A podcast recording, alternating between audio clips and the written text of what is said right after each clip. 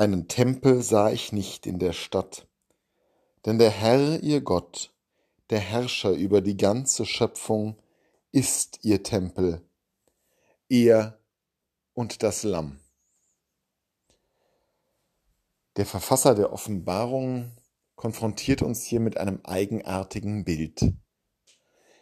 Während das himmlische Jerusalem zunächst sehr anschaulich, ja ganz konkret geschildert wird, die Steine, aus denen es erbaut ist, die Anzahl der Tore und all die vielen liebevollen Details, so findet sich hier plötzlich eine Aussage von krassester Abstraktion. Gott selbst ist der Tempel. Damit ist aber auch etwas gesagt über unsere Tempel, über die Gebäude, in denen wir beten und Gottesdienst feiern, über unsere Kirchen.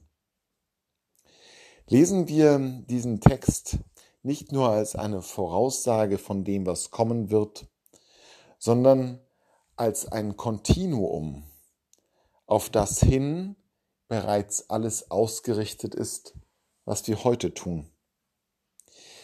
Und wenn der Verfasser uns nun vor Augen führt, dass ein Gebäude nicht mehr nötig ist, um Gott zu ehren, weil Gott selber dieses Gebäude ist, weil wir so in ihm sind, wie wir heute in den Städten unseres Gebetes sind, dann müssen eben jene Stätten des Gebetes auch in unserer Wahrnehmung diesen Charakter tragen.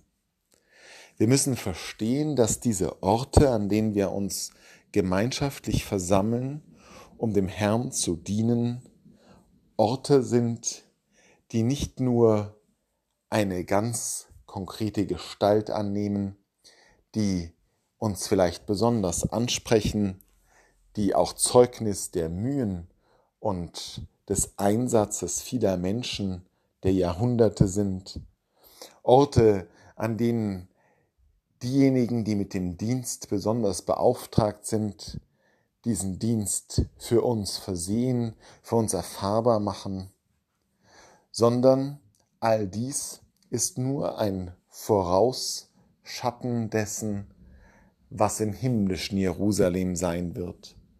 Die Kirche als Ort, als Gebäude ist in gewisser Weise eine Vorschau auf die Gegenwart Gottes. Der Begegnungsraum, der sich dort jedes Mal, wenn wir sie betreten, auftut, ist ein Hineingehen in Gott. Es wird in diesem Raum möglich, dass wir Gott wirklich so sehr erfahren, als ob wir in ihn selbst eintreten würden. Durch die Sakramente, ganz besonders der Eucharistie, wird uns das ja schon überdeutlich gezeigt. Diese innige Beziehung. Dieser Boden, den du betrittst, ist heilig. Das war das Wort Jahwes, als er sich Mose im Dornbusch offenbarte. Und genauso ist es mit den Orten, wo wir heute Christus begegnen wo wir heute den Ich bin da erfahren. Dieser Boden ist heilig, weil er Gott selbst ist.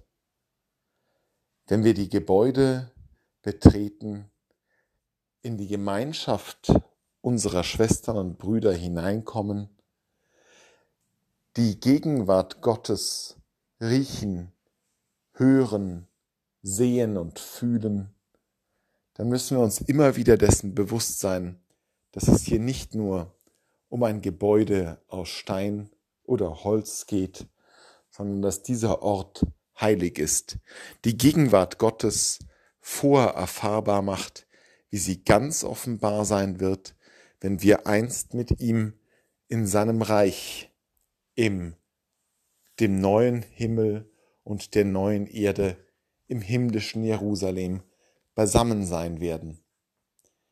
Ganz bei ihm.